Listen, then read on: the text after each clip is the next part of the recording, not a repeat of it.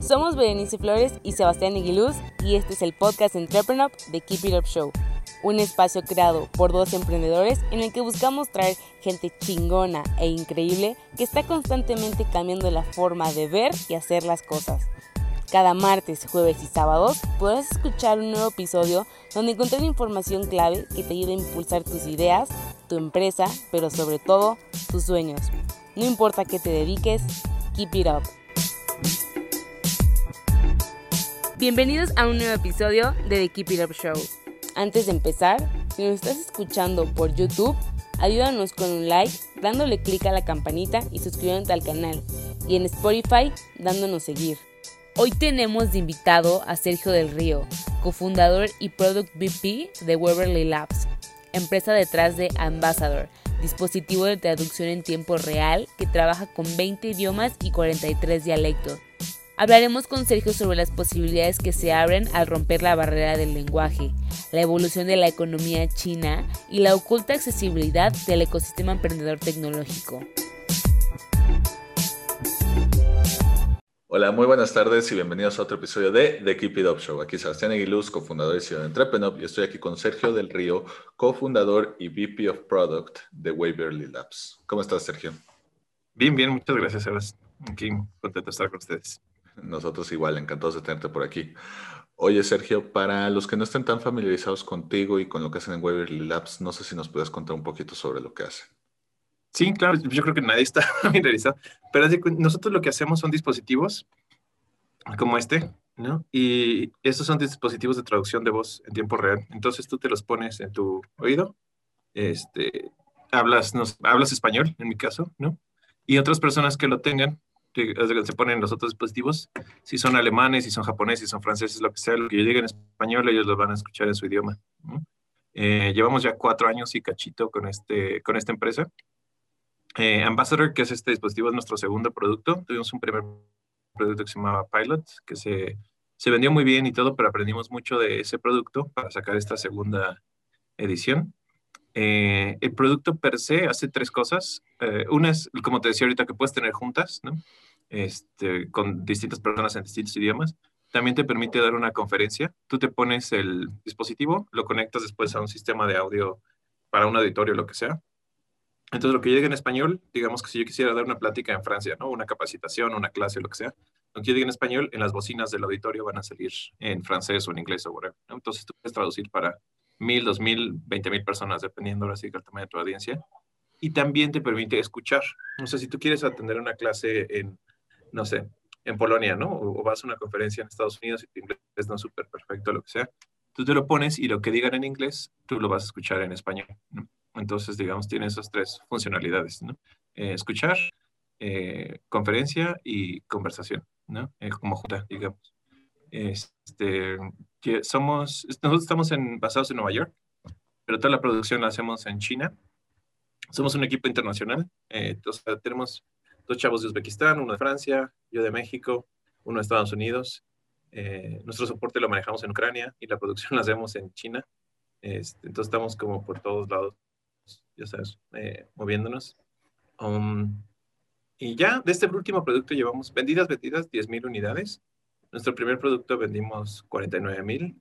Eh, y pues ahí vamos. O sea, siento que estamos dentro de la industria de la Machine Translation, pues los líderes que aunque tenemos varios competidores también muy fuertes, muy interesantes, sobre todo de China, algunos de Holanda, Estados Unidos, etcétera. Em, y pues ah, es, es, un mercado que ha crecido mucho, muy grande, sobre todo con la globalización y así empieza a haber mucha necesidad de poder entablar negocios en otro país. ¿no? Imagínate que tú eres un empresario mexicano que quiere empezar a desarrollar tecnología china o empezar a traer X productos o lo que sea te da mucha certidumbre ir, sentarte en una sala de juntas con los chinitos y saber que exactamente lo que tú dijiste lo entendieron y exactamente lo que ellos dijiste tú lo, tú lo entendiste, ¿no? Eh, hay, muchas veces que un intérprete humano, aparte del costo, eh, que es, a veces es inaccesible para mucha gente, puede editar cierta información y no traducirte todo, ¿no? O traducirte partes convenientes, etcétera. Eh, entonces ya, este producto se usa mucho en la industria médica, hay muchos pacientes, sobre todo en Estados Unidos, que no hablan inglés y sí tienes que estar seguro qué va a pasar, ¿no? Sobre todo si vas a entrar a una operación o lo que sea y vas a firmar una, un waiver que le llaman como una carta donde tú aceptas que te van a operar y que cualquier cosa que pase pues es bajo tu responsabilidad. Necesitas estar seguro de qué pex, ¿no? De qué va a pasar, etc.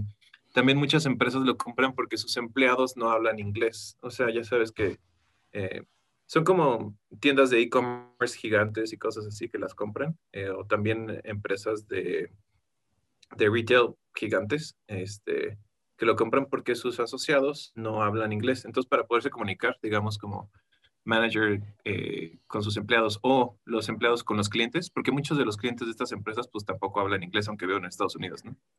Este, entonces también lo compran mucho para esa parte.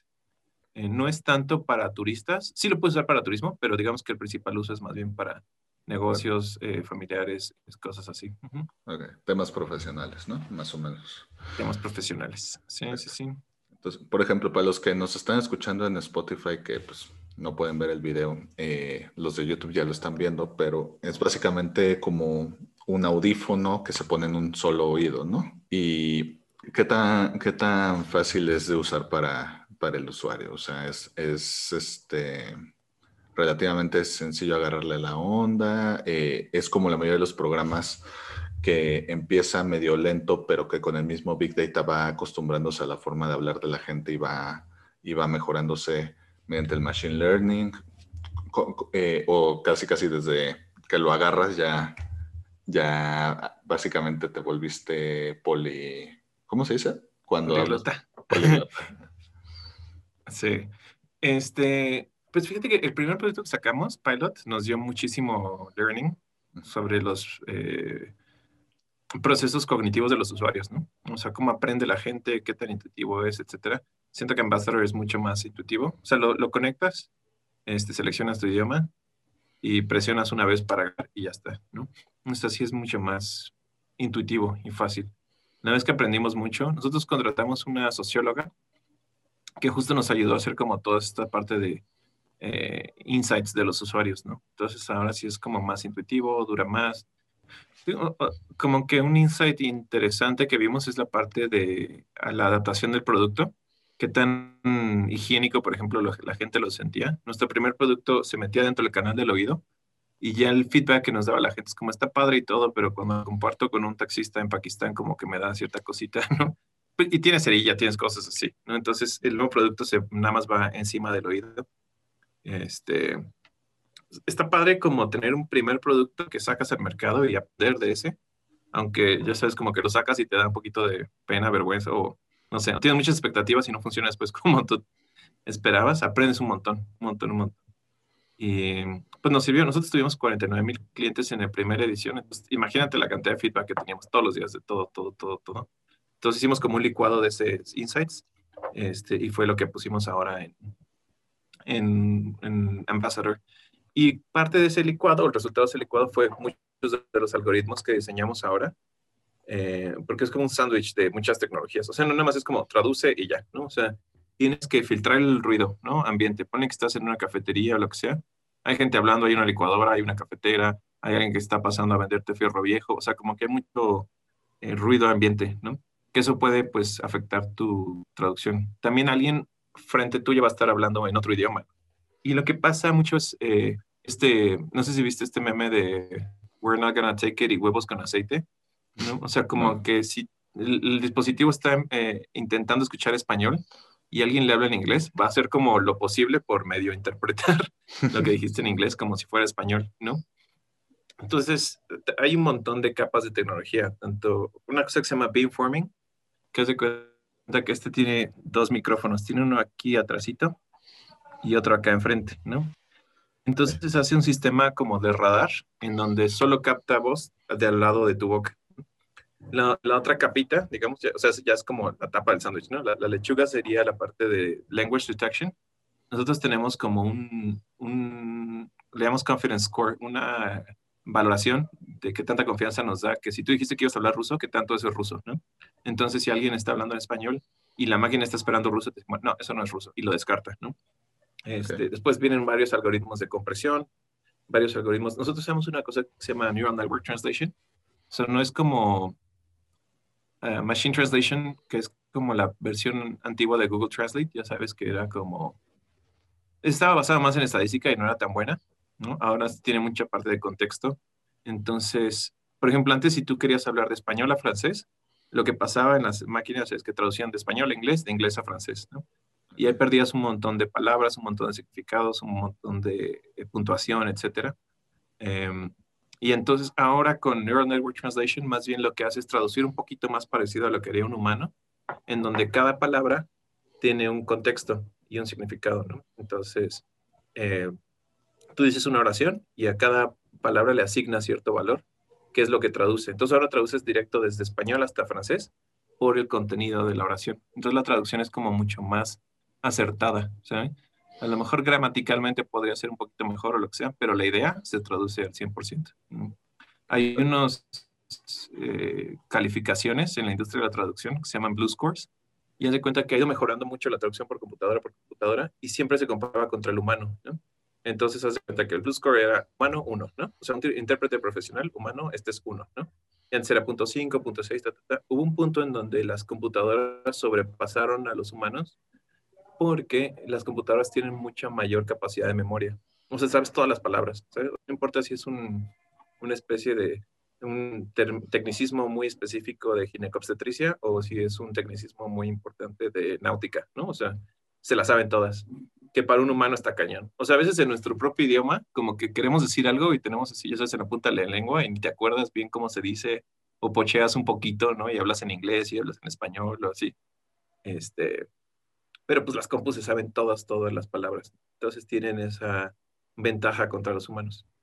Este, fue un choro súper largo para explicar qué es Beverly, ¿verdad? Bueno, pero básicamente hacemos eso, dispositivos de, de, traducción, ¿no? Y la idea es pues abrirle la ventana a muchas personas. O sea, imagínate todos los inmigrantes que llegan a un país nuevo, ¿no? O sea, todos los que vienen de África para Europa, todos los que vienen latinos que se meten a Estados Unidos, eh, muchas profesiones que a veces si no hablas el idioma, pues simplemente no juegas, ¿no?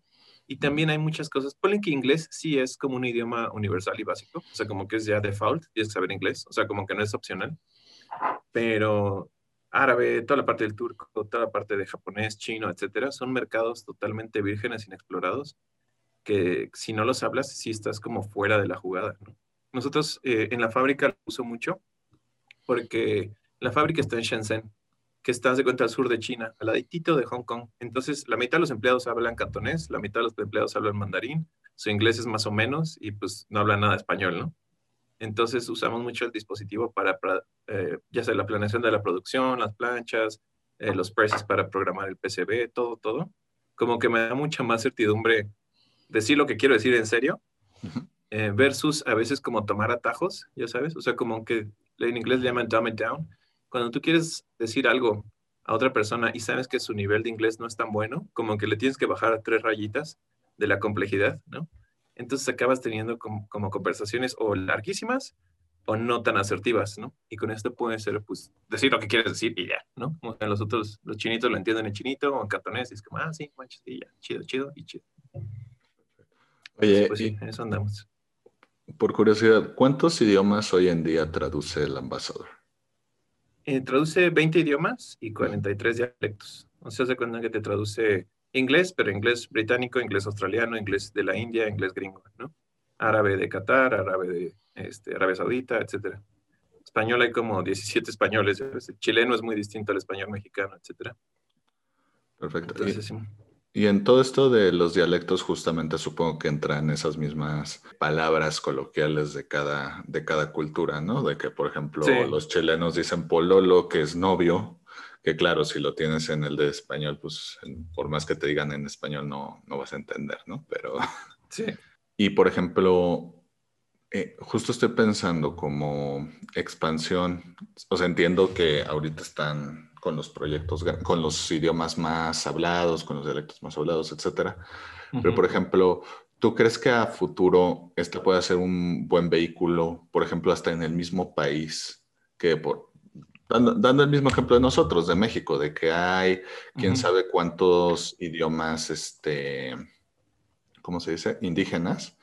Y que nosotros, este, y pues que la mayoría de esas personas o muchas de esas personas no saben hablar español y, y de nuestro lado muchos no sabemos hablar sus lenguas natales. ¿Crees que este tipo de tecnología puede ser justamente, como dices, una herramienta para empezar a emplear a personas de, esa, de esas culturas que simplemente pues antes no se les tomaba en cuenta por un tema de idioma? ¿O, o simplemente más entendimiento entre ellos? Yo creo que sí hay mucho potencial ahí. Justo, es un medio un detour, pero ahora estoy haciendo un proyecto de, acá en Querétaro hay unas muñequitas que se llaman Lele. Y eh, haz de cuenta que mi idea era como a la muñequita meterle un PCB. ¿Has visto? ¿Te acuerdas de Woody que le jalaba la cuerdita y era como, ay, una serpiente en mi bota? Eso, pero con las muñequitas. Y la idea es que las muñequitas hablen otomí y hablen español, ¿no? Está cañón porque, y bueno, ya fui a Mealco, hablé con las señoras, bla, bla, bla, bla hay muchas cosas, no nada más de trabajo, ¿no? De salud, o sea, pone que les da papiloma, ¿cómo va si le explicas al doctor? Su español es muy, muy limitado a veces. Y a veces entre la misma familia no hablan, o sea, las niñitas hablan español, la mamá y la abuelita hablan otomí, y tienen como cinco o seis frases con las que se comunican, ¿sabes? Eh, eh, entonces sí está, como que te abriría muchas posibilidades, tanto de empleo, de salud, eh, ondas legales también. A veces tienen terrenos gigantes que valen millones, pero como no tienen un contrato, digo, son terrenos ejidatarios y todo, pero valen millones, ¿no? Y a veces se las chamaquean, etcétera, porque no tienen ese recurso legal de hablar español, de leer español en un contrato, ¿saben? Entonces, poder ver esa parte, siento que mucho hacia una calidad de vida mejor, ¿no?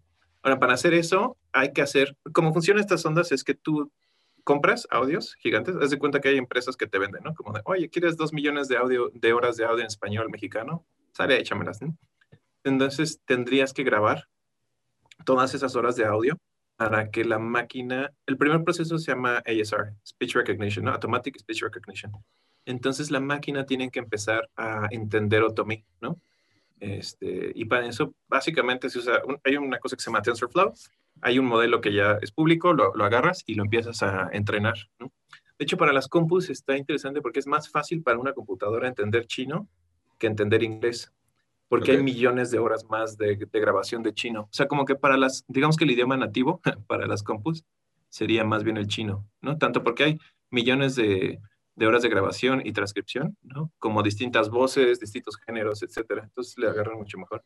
Eso habría que hacerlo para el otomí. Y ya una vez que esté eso, hacer la parte de traducción, que esa es relativamente más sencilla. Y después la parte de, nosotros le llamamos TTS, Text to Speech, que es como la voz de Alexa, haz de cuenta. Entonces deberías tener también un, eh, un cargado, precargado, las concatenaciones, como los audios, ¿no? Para que cuando lea Automí suene como Automí, ¿no? Este, y ya, básicamente. Pero sí, sí, sí. Hay muchas fundaciones que se dedican justo a eso, como a rescatar esas lenguas. Perfecto. Oye, Sergio, me da curiosidad. Cuéntanos un poquito tu origen secreto. ¿Cómo es que alguien de México acaba trabajando, bueno, acaba cofundando una empresa en Nueva York, que, fabrica en China, que traduce quién sabe cuántos idiomas? O sea, cuéntanos un poquito tu origen secreto. ¿Cómo llegaste a... origen secreto. A, a esta idea de Waverly Labs? ¿Cómo se fue gestando? ¿Tú siempre quisiste ser emprendedor? Eh, ya cuando X cofundador tuvo la idea, ¿te sumaste? ¿Cómo, cómo estuvo el asunto? ¿Cómo estuvo la onda? Pues fíjate que fue una onda de mucha chiripa tras chiripa tras chiripa. Yo estudié diseño industrial. Este, cuando me gradué, como que estaba este fantasma de no manches, desempleo, ¿no? Mucho desempleo, desempleo, desempleo. Este, y desde antes, desde la carrera. Entonces, como que dije, bueno, sí, mejor hay que emprender en algo.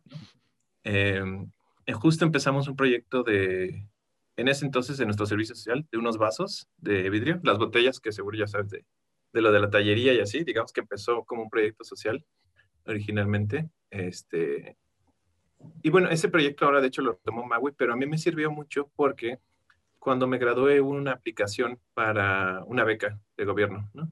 Entonces apliqué con ese proyecto, de ese proyecto me fui a Washington a estudiar un rato, era como una beca para estudiar allá estando allá conocí a un amigo, Adrián Hinich, que es mexicano también, de, Harvard, y él eh, tenía como esta idea de hacer como clubes de ciencia para México, porque como que en México no hay tanto pasión ni acceso a la ciencia como en otros países, ¿no? Este, Entonces, que bueno, trabajando en eso, como que me empecé a meter un poquito más en la parte de tecnología, de ciencia, de programación, etcétera. Después hubo una aplicación que justo me mandó Maui, la amiga del taller, de la tallería, para la NASA, y junto con el proyecto de los vasos, otro proyecto que había hecho de mimbre, varios proyectos que tenía, apliqué y quedé, ¿no? Total que estuve un rato estudiando en, NAMES, en el campus de California, en la NASA. Entonces estuvo padre, porque ahí fue como una aceleración total, ¿no? De, eh, yo tenía como muy fuerte la parte de producción, de mecánica, ta, ta, ta, pero allá era como 100%, ya sabes, sistemas de inteligencia artificial, robótica, etcétera. Y pues muchos contactos, ¿no? Del mundo de tecnología. Eh, estando en NASA, desarrollamos un proyecto que se llamaba Therapsy, que era, de cuenta, como una plataforma online para poder conectar gente que tuviera problema, que, tuviera necesidad de ir como a terapia psicológica, ya sea psiquiatras, psicólogos, este, o en distintos tipos de terapias, pero que lo pudieras hacer en línea. Total que con ese proyecto apliqué a Startup Chile, que Startup Chile está cool porque te dan, ahora te dan 35 mil dólares, antes te daban 25 mil dólares para implementar tu idea y llevarla al mundo real, ¿no? La idea de nosotros era como detonar el trabajo remoto. Eh, long story short, no sirvió tanto. Creo que estábamos muy verdes tanto en la tecnología como en el tiempo y hacer un marketplace es complicado, o sea, porque tienes que tener proveedores y clientes y demanda, ¿no? O sea, tienes que tener como ambas partes, certificar a los, eh, a los terapeutas, a los psicólogos, etcétera. Pero estando en Chile fue que conocí a Andrew, uno de los cofundadores, ¿no? Este, y empezamos, la idea original era totalmente distinta. La idea original era un, igual un chicharito que fuera dentro del oído, pero que fuera más bien un device, como una... Haz de cuenta como tienes una tablet o tienes una computadora tienes un celular y ese celular le, bajas distintas aplicaciones, ¿no? La idea era que fuera como una mini compu dentro del oído. Entonces teníamos un GPS, teníamos un karaoke, teníamos una especie de walkie-talkie para hablar, no sé, como ventas, y hablabas con los de ventas, eh, etcétera. Tenemos como varias aplicaciones y una de las aplicaciones era justo traducir voz, ¿no? Este, después ya nos sentamos porque vimos que era súper complejo hacerlo. Eh, hicimos un QFD, es como la historia menos inspiracional del mundo, pero hicimos un Excel, ¿no? Con las ventajas y desventajas de cada una de las ideas. Y como que nos resonaba mucho la idea del traductor. O sea, yo venía de México, Jainam de la India, Bill era de Estados Unidos, pero estaba viviendo en África. Como que nos hizo sentido mucho. Y entonces empezamos a construir un prototipo, un prototipo así, el protoboard grande. al principio, de hecho, usábamos un Raspberry Pi, que pues son como mini compus que compras de 20 dólares, 30 dólares, pero con eso pues puedes prototipar muy bien todo.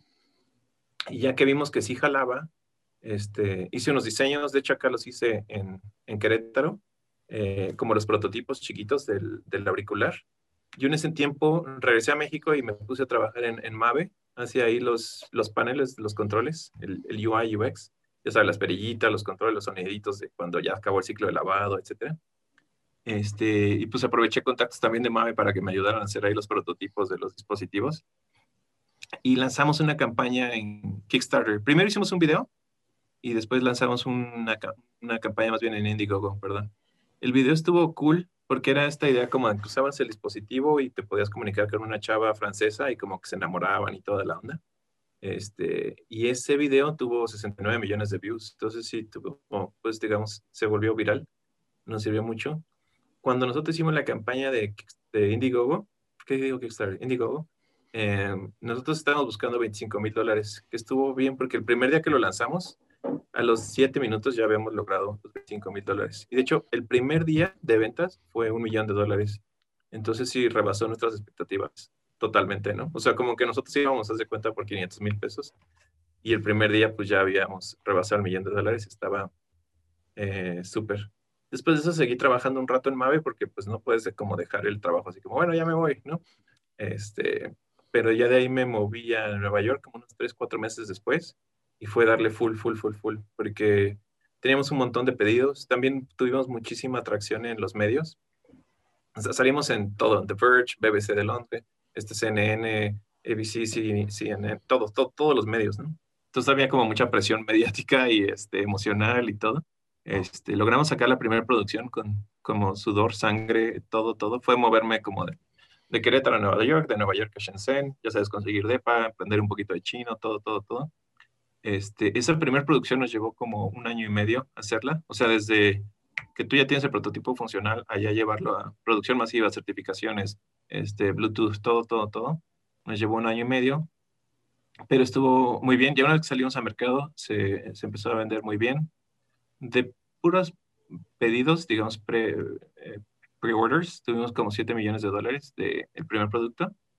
Eh, entonces, sí fue meterle turbo. ¿Por qué desarrollar tecnología? Tenemos una nueva patente, desarrollar nuevos protocolos de Bluetooth. O sea, como mucho, mucho trabajo detrás, ¿no?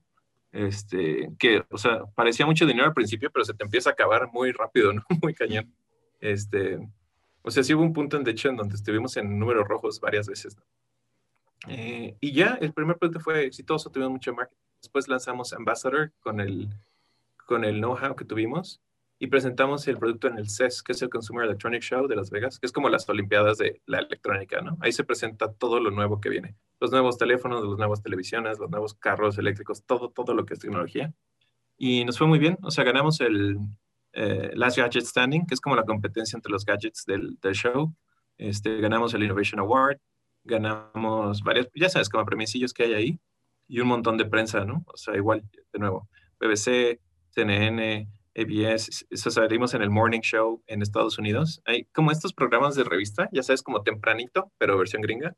Eh, salimos ahí, hicimos una Enlace América, hicimos como varias cosas. Este, entonces de ahí como que ha ido despegando eh, fuerte. Nosotros somos cinco personas, entonces también de repente acabas haciendo de todo. O sea, eso es como este, limpieza la oficina, pero también es logística internacional y customer service y support y manufactura en China, etcétera. Pero pues sí, ahí andamos. Ese es como el, digamos, como que ha sido chiripada tras chiripada tras chiripada. Creo que principalmente ha sido aplicar, como que mucho, fue mucho como de aplicar a convocatorias, becas, etcétera. Este, y como de aventarte, ¿sabes? O sea, como de, puedes hacer la campaña en Kickstarter, aunque no tengas el producto 100% terminado, desarrollar, y tener muchos contactos, proveedores. Se ha sido muchos trancazos también, pero ha estado divertido.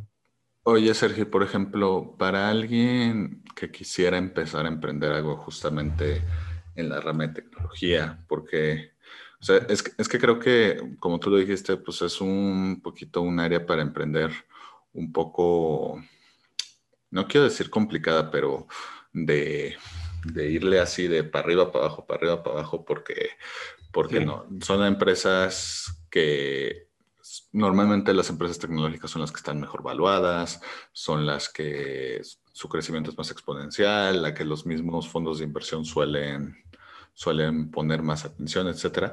Pero al otro lado, pues justamente por lo mismo necesita mucho más inversión, tiene competencias mucho más rápidas, porque justamente todas sus competencias también están bien fondeadas, bien empleadas, bien todas esas cosas. Entonces, por ejemplo, para alguien que quisiera emprender en este mundo de tecnología, para que no se muera en el intento, algunos tips que les puedo hacer. Sí, pues fíjate que está padre el mundo de la tecnología porque yo siento que hay tanta emoción alrededor. Mucha gente invierte, ni siquiera porque sea buen negocio, solo porque le, le entusiasma, ¿sabes? O sea, como que está bien emocionante este producto, lo quiero hacer, ¿no? Eh, hay muchísimos recursos, muchísimos recursos. Yo creo que puedes hacer un producto muy funcional con un Raspberry Pi que te cuesta 23 dólares, ¿no? Hay muchas cosas que puedes hacer. Que, eh, ¿cómo te, como que siento que hay mucho el mito de es bien complicado este, y entrarle ahí. O sea, yo ni siquiera soy de electrónica, ¿sabes? O sea, yo soy diseñador industrial. Digamos que mi formación es distinta, pero YouTube te enseña todo lo que quieras, ¿no? O sea, YouTube te vuelve maestro. Si quieres, no sé, ser maestro antropólogo, YouTube, ¿no? O sea, si quieres ser astronauta, YouTube. O sea, como que lo que sea lo puedes aprender ahí hay muchísimos recursos, tanto en México como en China, como para hacer prototipos súper rápidos, ¿no? O sea, a veces tú les dices como, oye, quiero hacer esto. Y alguien, ya sea en Fiverr, en Distele, aquí en, en, en México, eh, mil agencias en China, te hacen un prototipo de, eh, de PCB. Literal, lo, lo, lo, subes en páginas de internet, como PCB rápido. Hay millones de páginas para subir tus diseños de PCB. Te los imprimen y te los mandan por correo, ¿no? es una onda como de tres, cuatro días que realmente no necesitas salir de tu laptop, ¿no? Y tanto el diseño del PCB como la manufactura del PCB puedes hacerlo por menos de 100 dólares, ¿no? O sea, como que no es tan complicado. Siento que hay mucho misticismo. Siento que también, en, en general, en todas las ingenierías, como que hay una plaga de acrónimos en donde hay cosas como muy, muy, muy sencillas, pero usas tantos acrónimos y tantas palabras rimbombantes que parecen súper complicadas, ¿no?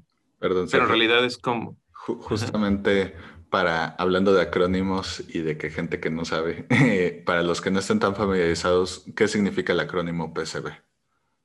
Ah, es Printed Circuit Board, que es básicamente una tablita verde donde se ponen todos los componentes electrónicos, ¿no? O sea, si te hables un eh, control remoto de la tele, ¿no? Eso, eso verdecito, esa tablita donde pones todos los circuitos y la batería, etcétera, ese es el PCB, ¿no? Digamos que ahí viven las, las cosas físicas, ¿no? Y tú luego en el chip le puedes poner, ese es como el cuerpo, digamos, ¿no? Y le puedes meter el alma, ¿no? Que ese es el firmware. El firmware es lo que hace que cuando tú le das clic a un botón de, por ejemplo, subir el volumen, ¿no? Mande la señal de subir volumen, ¿no? Y a veces el firmware interactúa con el software, ¿no? Este, por ejemplo, en ese caso, pues la televisión, ¿no? Tiene un software, etcétera. Entonces, digamos que el firmware es como el programita que vive dentro del, del cuerpo, ¿no? Del PCB, eh, del circuito impreso. Em, sí, normalmente, o sea, lleva como, ya sabes, lleva resistencias, lleva capacitores, etcétera, pero casi todos esos cálculos te los hacen, o, el mismo software te lo hace, las páginas de internet, o lo puedes subcontratar por alguien que te lo haga, ¿no? O sea, como siento que este em, emprendimiento de la electrónica es mucho más accesible de lo que parece. ¿Qué otros misticismos o mitos eh, crees que tiene el mundo de la tecnología que como alguien que originalmente estaba fuera, pero que ya entró a este mundo, te has dado cuenta que, son, que son eso, que son mitos, que son, que son, bueno, no falsos, pero pedadas a, a medias? Yo creo que hay una un, como sensación de que necesita muchísimo dinero para empezar. Las fábricas en sí están muy ávidas de proyectos chiquitos. Hace cuenta que ya tienen un monstruo gigante que tienen que alimentar, entonces tienen que meterle de todo, ¿no? Entonces tienen proyectos que te dan un MOQ, un, un minimum order quantity o una orden mínima de compra, ¿no? De mil piezas o de 600 piezas, ¿no? O sea, no necesitas traer contenedores y contenedores, ¿no? Este, las fábricas en China tienden a ser súper pequeñitas. O sea, como que yo tenía esta idea de las fábricas de México, sobre todo como de appliances de carros, ¿no? De electrodomésticos, etcétera, que son hectáreas, ¿no? Y tienes trailers y camiones, etcétera. A mí me tocó ir a fábricas de baterías que literal eran más chicas que mi departamento, ¿no? Pero casi todo está hecho por robotcitos, casi todo. O sea, entra el material, ah, fabrican y lo sacan del otro lado de la fábrica. O sea, fábricas de 100 metros cuadrados, 90 metros cuadrados, ¿no? Este, y que, facturan millones de dólares, ¿no? Ellos tienen mucha flexibilidad de meter producción dentro de esas líneas, porque como todo es automatizado, te pueden meter una producción chiquitita entonces, bueno, un mito creo que sería eso, como necesitas una super lana para empezar, ¿no? Este, dos, siento que a veces está esta barrera de como, no, pues es solo para hombres y solo para ciertos países y solo para ciertas carreras, ¿no? Eh, hay muchísimas mujeres en la electrónica, está cañón, sobre todo en, en, China, en Estonia, en Europa, o sea, como que es un mercado, yo siento como muy este, amable con ambos géneros, ¿no? Este, y hay de todos los países, o sea, está cañón que ves empresas ucranianas gigantes, como que hay mucha esta, yo siento esta preconcepción de o todo es gringo o japonés, ¿no? O chino, y ya, ¿no? Este, por ejemplo, WhatsApp es de Ucrania, ¿no? O sea, WhatsApp lo usamos todos, ¿no? Todos, todos, todos, todos. O sea, como que hay mucha esta desnacionalización de la industria, como que les vale, o sea, les vale mientras el producto sea bueno, da igual si vienes de Egipto, que si vienes de Sudáfrica como Elon Musk, o si vienes de Estados Unidos, como que no hay una cierta elite o preferencia o lo que sea, ¿no? Sí, todo se maneja en inglés porque es como el idioma, pues, base. También es el idioma más fácil de aprender, entonces eso siempre ayuda. Este, pero no hay como un elite un segmentismo. En realidad están abiertos a lo que sea, ¿no? Cualquier país, mientras la idea sea buena. Este, ¿qué más? Creo que puede ser un mito. Ah, creo que hay un poco un mito este como de, no, los chinos te van a transar, los chinos son complicados, etcétera yo, o sea, viviendo allá, porque ya me eché como año y medio, dos años viviendo en China, ¿no? Eh, son súper buena onda, son muy amables, están muy abiertos a, hacer negocios y no tienen esta mentalidad como de abusar del cliente. Yo siento que a veces eso prevalece un poquito más en México. Eh, siento que allá son más de ganar, ganar, ¿no? Eh, sí creo que es importante comprender que el chino está muy preocupado por China. O sea, como que allá desde que son chiquitos les meten este chip de China es como el bien común, ¿saben? O sea, como que el país tiene que crecer. Todos somos China, ¿no? Entonces, ven mucho como el, el beneficio del el país, ¿no? No tanto como su beneficio personal, que también lo ven, ¿no? Y este, ¿qué más? Siento que hay mucho el mito de los chinitos son pobres, por cinco pesos contratas 10, ¿no? ganan un buen. O sea, más o menos el promedio del salario, el, chino promedio de a pie gana como tres veces más que el mexicano, ¿no? Yo me acuerdo que a mí me impactó que el, el salario más chiquito que yo vi era en una tienda de test, como hace cuenta como la michoacana de, de China, ¿no? Este, que, ven, que tu chamba es literal agarrar un vasito, servir, entregar, ¿no? Ese salario de entrada era 6 mil yuanes más prestaciones, ¿no? Que son 6 mil yuanes son 18 mil pesos. Entonces los salarios allá, digamos, de entrada son salarios decentes, ¿no? Y el costo de vida, tanto de celulares, carros, casas, es muy similar. O sea, un departamento en la Ciudad de México y un departamento en China te cuesta lo mismo. Un carro pues es más barato allá, un teléfono es más barato allá. Entonces tienen como un poder adquisitivo bueno, ¿no? Eh, este mito de como hay que hacerlo en China porque sale más barato, generalmente es falso. generalmente tiene que ser un poquito más caro, pero lo hacen rápido y lo hacen bien, ¿no? O sea, como que cambiaron mucho el chip de manufactura barata, porque manufactura barata pues no te permite que tu país sea rico, ¿no? O sea, eh, pero tener como manufactura de alto valor agregado, dar salarios altos, etcétera, sí te da otra calidad de vida. Está muy cañón. O sea, de hecho, ahorita que platicamos de Nueva York contra China, yo siento que China tiene mucha más calidad de vida que Nueva York, ¿no? Yo siento que es mucho más moderno, mucho más limpio, mucho más seguro, muchas más oportunidades de negocio. Y digo, Nueva York es una super ciudad, súper, súper, súper ciudad, pero sí siento que China está muy adelante. Yo creo que como unos cinco años adelante, China contra Estados Unidos.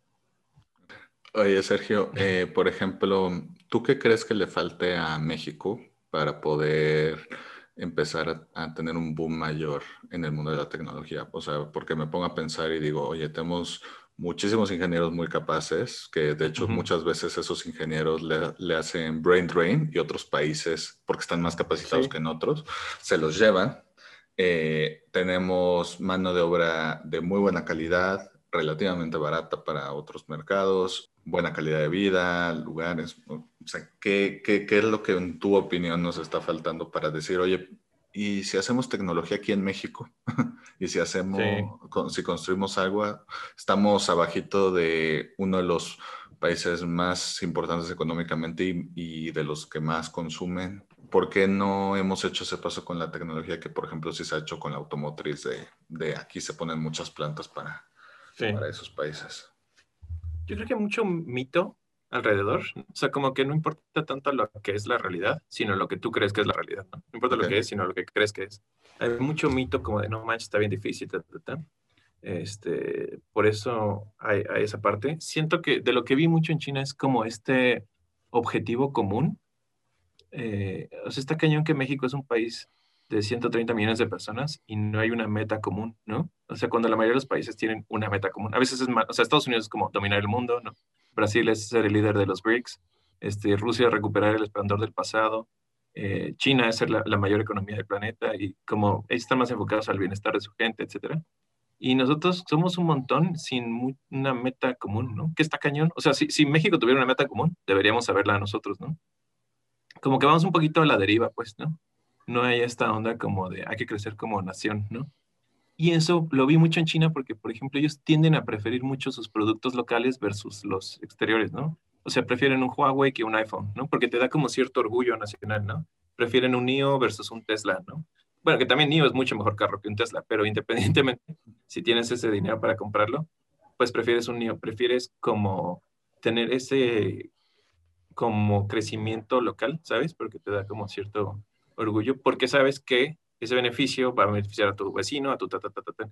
Entonces aquí ellos tienen como una visión más de comunidad, más de comarca, versus como yo quiero ser rico, ¿no? Porque si lo que tú quieres es ser rico, pues sí, probablemente acabe siendo narcotraficante o algo así, porque es una manera fácil, rápida, pero te vale que vas a afectar a millones de familias, vas a matar a un montón de gente, vas a crear adicciones, etcétera. Entonces, como que ese buscar bien común, siento que podría beneficiar mucho.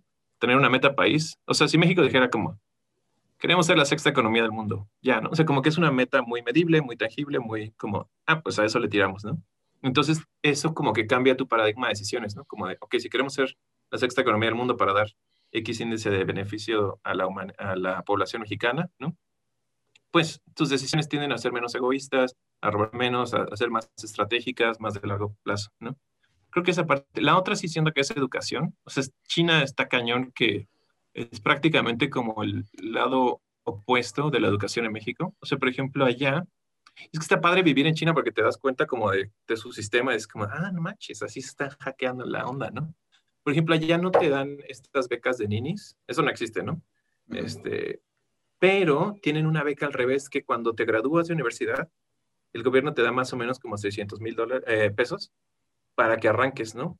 Entonces, para el joven promedio chino, acabar la universidad es como una súper eh, oportunidad. Meta, ¿no? Oportunidad, porque entonces sales y, la, lógica del gobierno es como, pues estás empezando, no tienes trabajo todavía, estás buscando trabajo, etcétera. Es cuando necesitas ese como boost, ese aventón, ¿no? Entonces, en cuanto te gradúas, te dan esa, ese como dote, ¿no? Ese, ese dinerito para que salgas, este, versus premiar a los que ni están estudiando ni, trabajando, ¿no?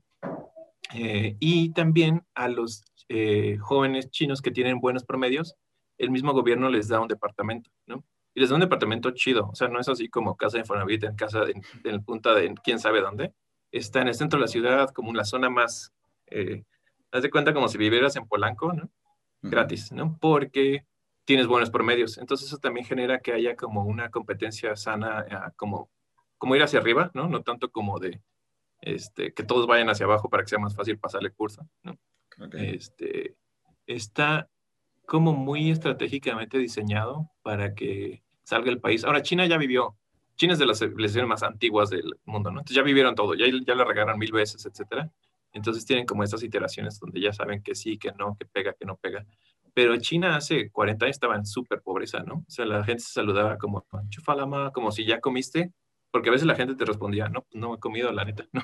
Entonces le echaban más agua al arroz y ya se, te daban ahí un poquito, pero pasaron de súper hiper pobreza a súper hiper riqueza. O sea, yo siento que ha sido tan grande el crecimiento económico que ni ellos mismos como que lo alcanzan a dimensionar, ¿no? O sea, como que los papás a veces tenían, o sea, cuando ellos eran jóvenes no tenían para comer, etcétera, y ahora tienen cinco o seis departamentos, tres Teslas, este, un barco, como que el, nivel de, de, crecimiento de la riqueza fue tan cañón y más o menos bien proporcionado. O sea, no es como que toda China es rica ahora, ¿no? Pero sí gran parte de la población. Fue como más parejito, pues. O sea, no es como que tengan eh, muchos eh, billonarios, que sí tienen, ¿no? Tienen sus Jack Mas, tienen sus cosas así, pero ¿cómo te? Como que se distribuye un poquito más parejo. La clase media ya es súper fuerte, ¿no?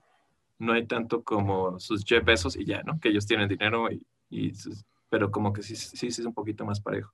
Entonces sí siento que está ese cambio muy cañón en educación. O sea, como que apostar a la educación es más o menos una apuesta segura, nunca te va a hacer daño. ¿no? Y también otra cosa que siento que hizo China muy bien contra México es ser muy abierto a traer inmigrantes, que también esa fue la fórmula de Nueva York. O sea, Nueva York fue, es la ciudad de los inmigrantes, ¿no? Rara vez encuentras ahí alguien que sea gringo, gringo, gringo, ¿no? Es gringo, pero sus papás venían de Polonia, de Sudáfrica, de donde sea.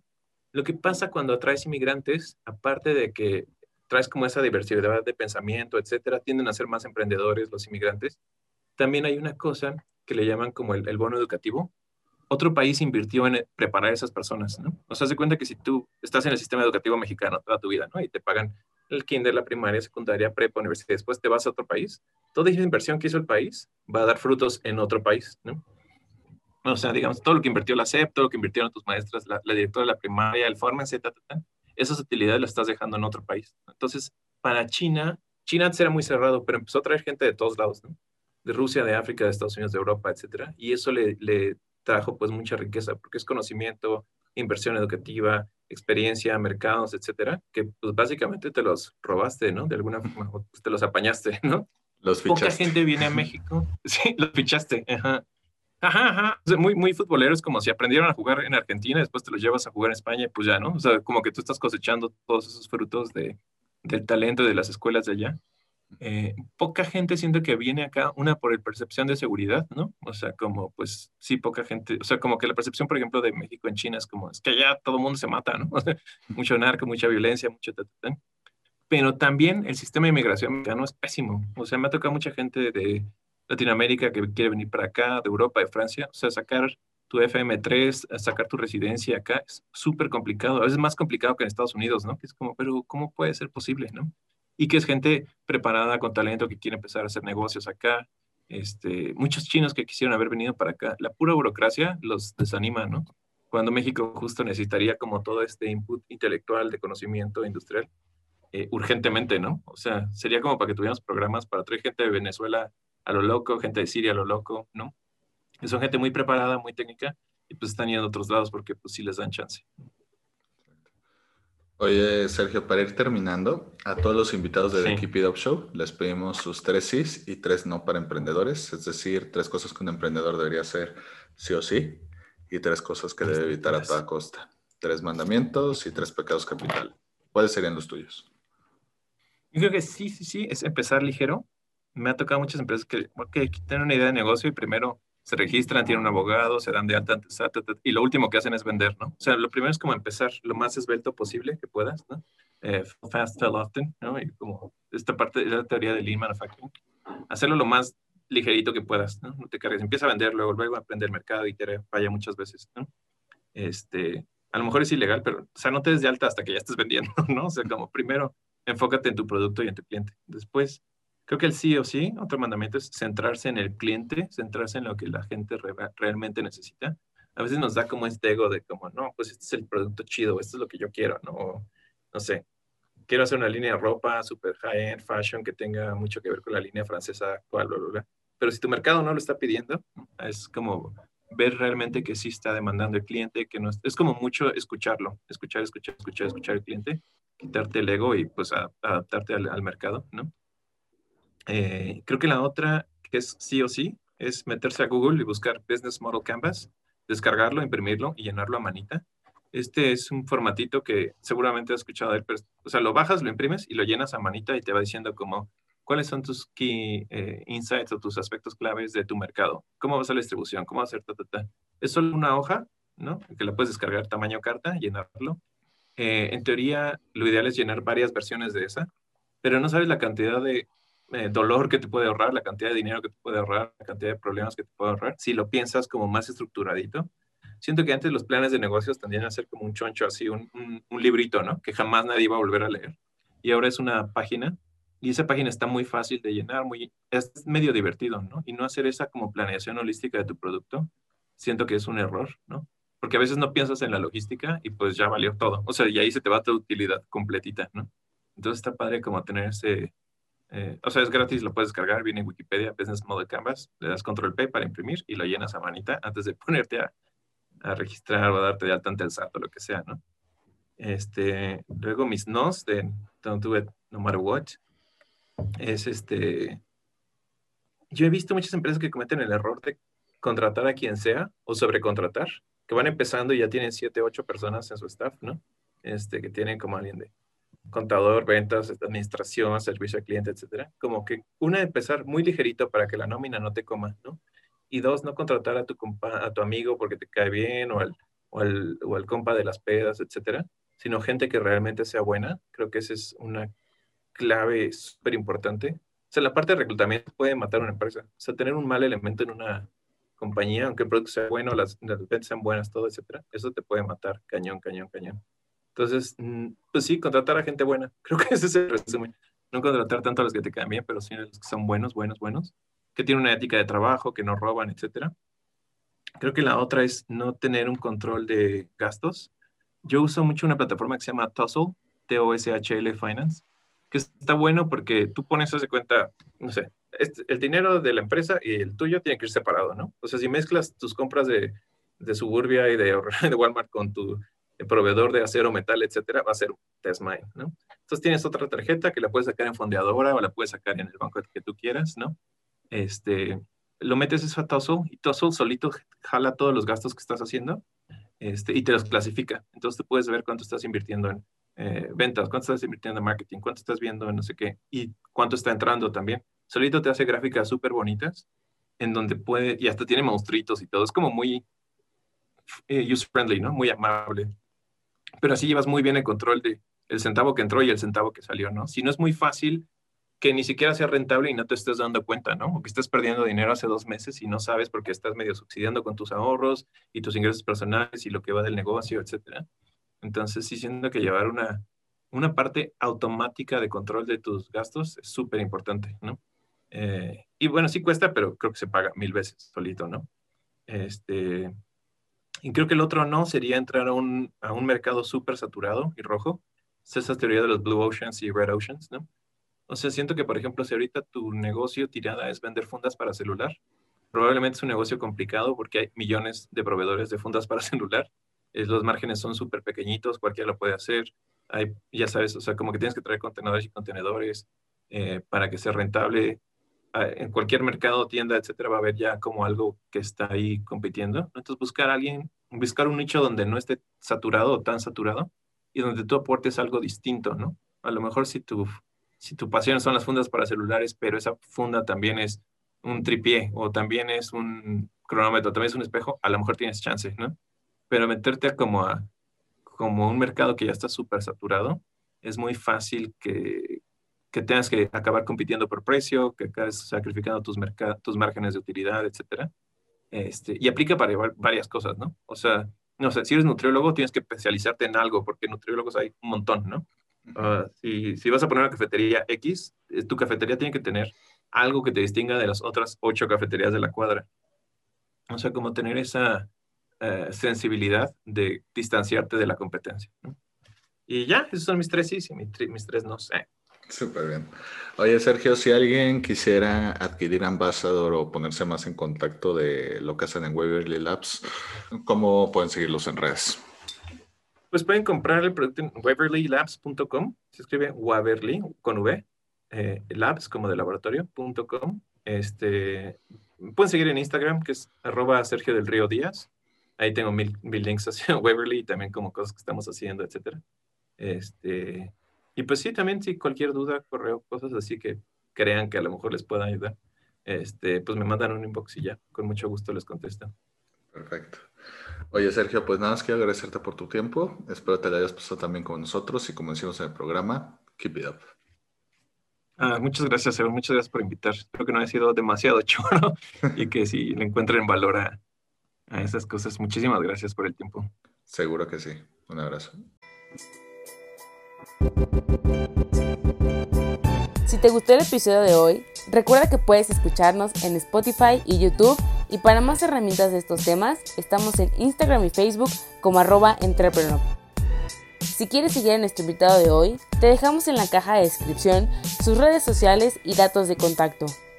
Gracias por escucharnos y nos vemos en el próximo episodio. Recuerda, keep it up.